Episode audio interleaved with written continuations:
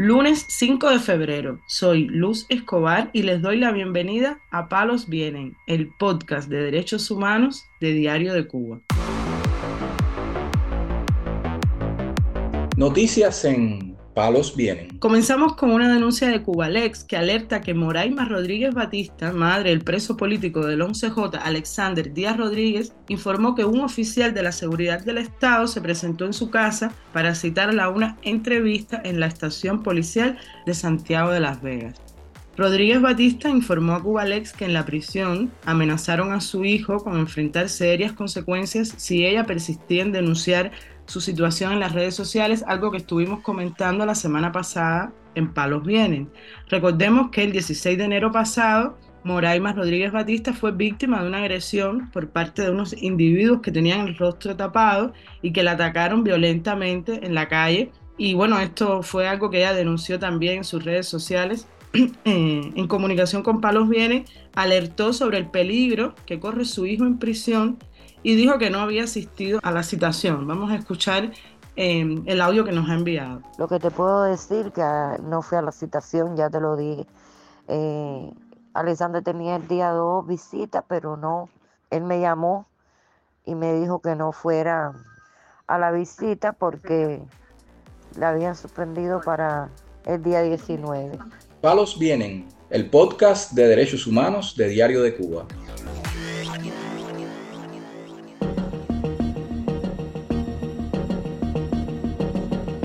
El preso político del 11J, Marco Antonio Alfonso Breto, fue deportado a Cuba por las autoridades migratorias de Bahamas, donde había llegado varios meses atrás tras escapar de la isla. Esta información la compartió la periodista Mónica Barón en sus redes sociales después de comunicarse con la madre de este joven. Alfonso Breto habría llegado a Cuba el viernes pasado, que fue cuando su madre, María Isabel Breto Freitas, recibió su llamada con la noticia y también el sábado, por otra persona, la madre supo que su hijo había sido trasladado a Villamarista. El lunes, la madre del joven manifestante de la Guinera espera poder visitarlo en prisión porque hace más de un año que no ve a su hijo. El preso político había sido trasladado de la cárcel de Nassau, donde pasó varios meses, hacia un centro de detención para migrantes y en redes sociales eh, la periodista Mónica Baró compartió esta historia buscando también un poco de, apoyo, pero finalmente el, joven fue devuelto a la isla. El preso político había sido trasladado desde la cárcel de Nassau, donde pasó varios meses, hacia un centro de detención para inmigrantes. Su madre dijo entonces que estaban examinando su caso de asilo político. Alfonso Breto escapó de Cuba por mar en el mes de marzo de 2023 para intentar llegar a Estados Unidos. El joven forma parte de los vecinos de La Guinera en La Habana que salieron a la calle para protestar en contra del régimen el 12 de julio de 2021. Cuando Alfonso fue arrestado solamente tenía 19 años y fue acusado del delito de sedición y sentenciado a nueve años de privación de libertad. El informe de detenidos de la organización independiente Justicia 11J recoge que Alfonso Breto fue también torturado con quemaduras de cigarro durante el tiempo que estuvo en la cárcel. En mayo de 2022, el gobierno cubano lo escarceló y pasó a otro régimen penitenciario. Es un régimen de, menor severidad que le permite tener pases y durante uno de esos pases fue que, salió de Cuba de, manera ilegal. En marzo de 2023 se supo que había sido detenido en Bahamas y que estaba en peligro de ser deportado. Una, sospecha que finalmente se ha confirmado a través de, de su madre. Estaremos pendientes de este caso. Noticias en Palos Vienen.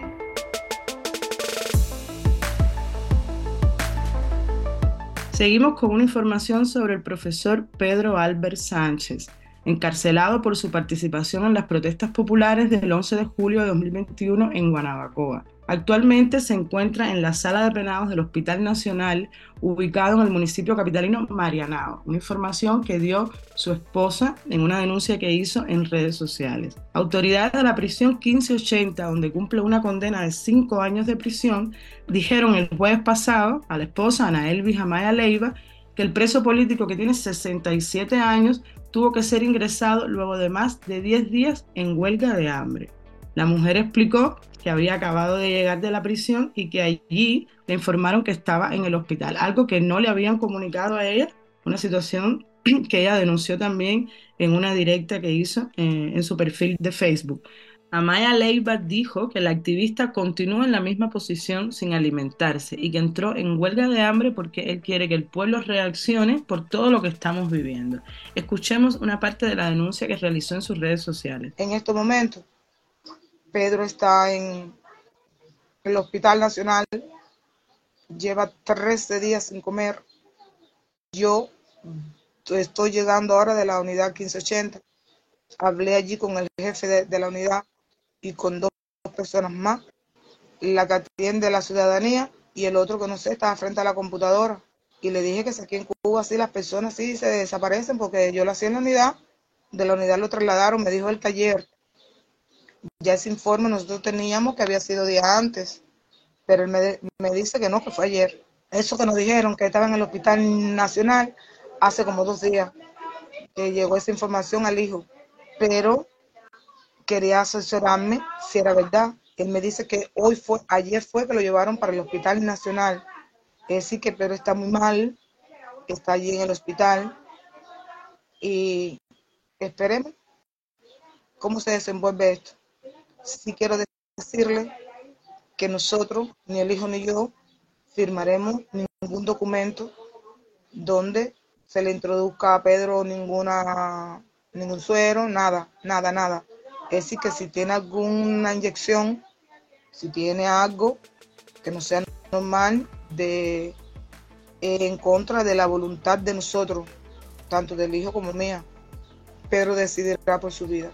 Pedro Albert Sánchez es un hombre enfermo de cáncer que fue condenado a cinco años de limitación de libertad por su participación en las protestas del 11 de julio de 2021.